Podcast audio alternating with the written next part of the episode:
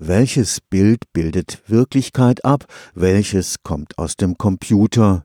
Für den Betrachter wird es zunehmend schwerer, den Unterschied zu erkennen. Filme wie Avatar entführen die Zuschauer in vollkommen künstliche Welten, die trotzdem realistisch wirken. Seit langem bemühen sich die großen Spielehersteller um immer perfektere Simulationen von Landschaften und Akteuren. Hinter den spektakulären Erfolgen steht ein enormer Forschungsaufwand.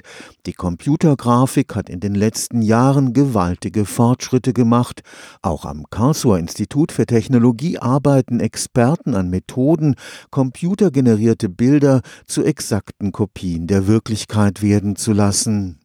Um mit dem Computer realistische Bilder zu erzeugen, braucht man zuallererst möglichst genaue Daten über das, was Wirklichkeit für das menschliche Auge überhaupt ausmacht. Der visuelle Reichtum, den wir auch von natürlichen Szenen kennen, also ganz viele Oberflächen, feine Strukturen auf den Oberflächen, unterschiedliche Material- und Reflexionseigenschaften, die also beschreiben, wie Licht mit der Materie interagiert. Und das muss man dann alles bei der Beschreibung von virtuellen virtuellen Szenen auch nachbilden. Das heißt also, die Geometrien müssen beschrieben werden, Material, Reflexionseigenschaften, die werden gemessen und die Komplexität, das kann man sich ja vorstellen, wenn man einen Baum anschaut. Der hat ja Millionen von Blättern. Wenn Sie einen virtuellen Menschen darstellen wollen, der hat Hunderttausende von Haaren, die Sie modellieren müssen, die auf eine sehr spezielle Art und Weise mit Licht interagieren. Und das sind alles nur die Eingabedaten für die eigentliche Berechnung. Professor Carsten Daxberger ist Inhaber des Lehrstuhls für Computergrafik am KIT.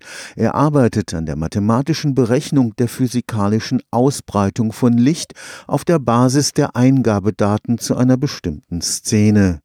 Ein mathematischer Trick, die sogenannten Monte-Carlo-Methoden, müssen dabei eine schier unendliche Zahl von Dimensionen bewältigen. Man kann sich das so vorstellen, wenn ich einen Oberflächenpunkt anschaue, dann kann das Licht, das zu mir hin reflektiert wird, aus allen möglichen Richtungen auf die Oberfläche treffen. Alle möglichen Richtungen, das sind zweidimensionales Gebilde. Und das Licht, das aus einer Richtung auf diesen Oberflächenpunkt kommt, kommt ja von einer anderen Oberfläche, habe ich wieder zwei Dimensionen. Daher kommt diese unendlich Dimensionalität, weil das Licht beliebig viele Interaktionen Aktionen durchführen kann. Die Simulation im Computer rechnet mit Petabytes an Daten. Das entspricht 1000 Terabytes.